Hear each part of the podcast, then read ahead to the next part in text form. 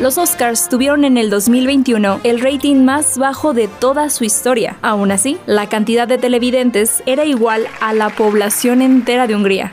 Muchas y muchos nos frustramos, cuestionamos y hasta amargamos al ver los premios de la Academia porque nuestros filmes favoritos no ganan estatuillas. Hemos llegado a dudar sobre nuestros gustos y juicios, pero esto encierra un asunto más importante. Hemos dejado las decisiones acerca de lo que es buen o mal cine en manos de unos pocos. Como consecuencia de este monopolio, hoy nos tomamos demasiado en serio los Oscars, que vistos con objetividad se parecen mucho más a una campaña que a un análisis ganar un Oscar requiere de hacer campaña, y las campañas son siempre un gran negocio para todos. Esto es así desde que el evento surgió, pero a partir de los 90 el asunto se ha intensificado.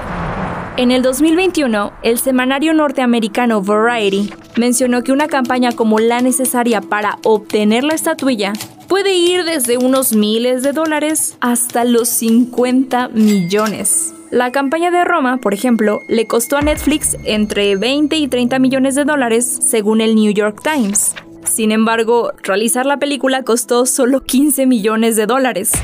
Sí, hay algunas películas menos costosas que sus campañas. Pero, ¿por qué es todo esto tan caro? ¿A qué me refiero cuando hablo de campañas? Principalmente a la compra de espacios publicitarios en televisión, internet, revistas, espectaculares y más. Pero también me refiero al costo de enviar a los integrantes de la academia con derecho al voto las correspondientes copias de las películas, guiones físicos, productos promocionales como libros y hasta chocolates. Estoy hablando de organizar funciones cinematográficas especiales cócteles, comidas, convivencias exclusivas, ruedas de prensa y toda clase de eventos que acerquen a los contendientes a estrechar manos con quienes son el objetivo de todo lo mencionado, los famosos miembros de la academia. Otra de las estrategias comentadas por participantes y organizadores de las propias campañas consiste en crear alrededor de la película una poderosa narrativa que muchas veces vale tanto o más que el largometraje mismo.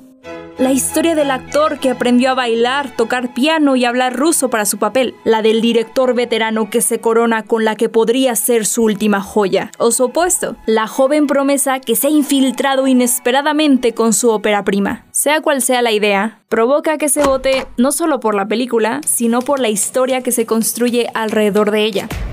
Por supuesto, no cualquier estudio tiene la solvencia económica para costear una campaña que le valga ser nominado y ganar. No es accidental que participen casi las mismas distribuidoras cada año. Evidentemente, solo esos titanes pueden permitirse enfrentar tales gastos. Además, es sabido que incluso en cierta igualdad de condiciones en el terreno de las campañas, la academia tiene sus preferencias.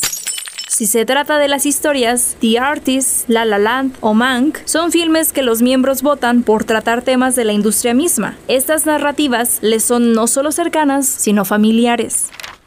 Y cuando conocemos el siguiente dato, las inclinaciones de los votantes tienen aún más sentido.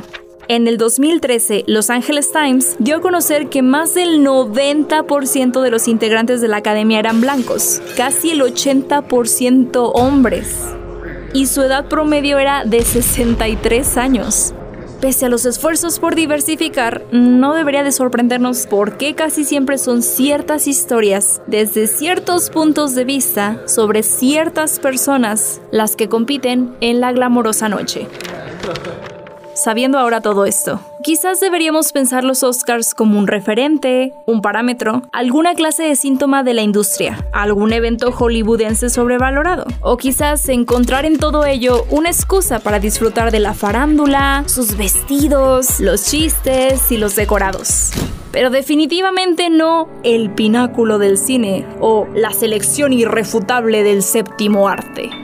Piénsalo. Como personas nacidas en México o América Latina, no tendríamos por qué ceder el mando de nuestro gusto y apreciación cinematográfica a un grupo de personas extranjeras que premian y deciden rodeadas de distractores y sesgos poco o nada relacionados con aquello que más debería importar.